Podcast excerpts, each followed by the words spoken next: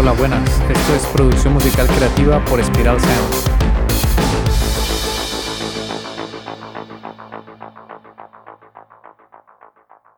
¿Qué es la compresión paralela? ¿Cómo aplicamos esta técnica? En episodios anteriores hemos visto qué es la compresión y también hemos visto cómo aplicarle sidechain a nuestro compresor para obtener un buen maridaje entre nuestras señales de audio. La compresión paralela, también conocida como la compresión New York, es una técnica de procesamiento de audio donde los ingenieros mezclan una señal sin procesar con una versión comprimida de la señal. Antes de estudiar esta técnica tenemos que recordar que la compresión consiste en reducir el rango dinámico de las señales de audio. La compresión paralela tiene dos señales, una original, que en inglés se llama dry, señal seca, y otra muy comprimida, que en inglés se llama wet, señal húmeda. La idea es mezclar estas dos señales para obtener una nueva señal sin perder la calidad del original. Se suele usar mucho en baterías para obtener más pegada, pero también la puedes usar en voces y más señales que lo requieran. Recuerda que aquí lo importante es tu oído y tu criterio para decidir cuándo se necesita aplicar una técnica. ¿Cómo aplicamos la compresión paralela? Lo primero es determinar si nuestra señal original requiere o no la compresión paralela. ¿Le falta pegada a nuestra batería? ¿La voz está a niveles de volumen adecuados pero no termina de sonar adelante? ¿Se oye muy atrás? Si es así, lo primero es hacer un envío de la señal original a un bus para duplicarla. Creamos una pista auxiliar que tenga como entrada el envío. Luego insertamos un compresor y lo ajustamos con un ratio alto para que funcione de forma más agresiva. Ajustamos el attack y el release dependiendo del sonido que queremos conseguir.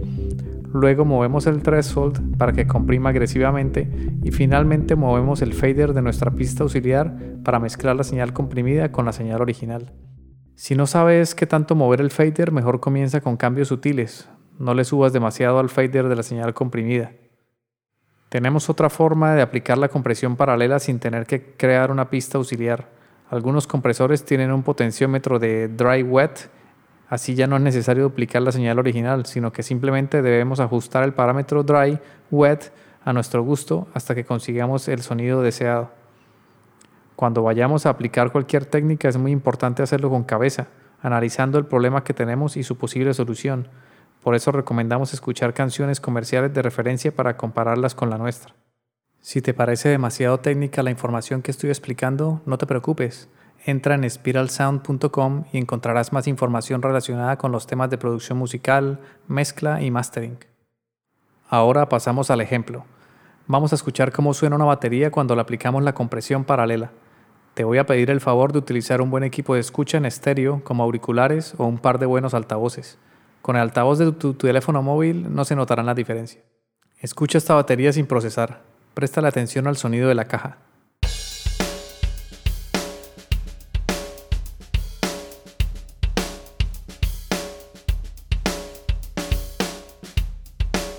Y ahora voy a comprimir agresivamente la señal original de la caja. Escucha cómo suena, tendrá mucha pegada.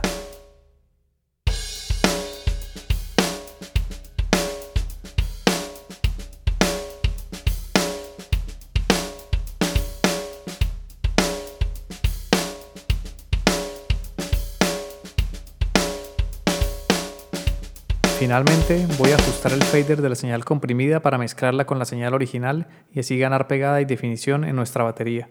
Escucha.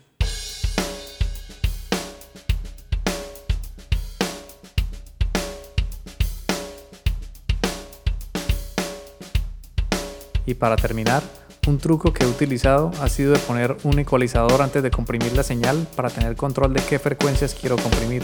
Le he aplicado un filtro paso bajo a los 200 Hz, así evito comprimir todo el subgrave. Este podcast ha sido realizado en el estudio de Spiral Sound. Puedes escuchar todos los episodios en Spotify, iVoox, Apple Music o en tu aplicación de podcast favorita. Encuentra contenido adicional en spiralsound.com.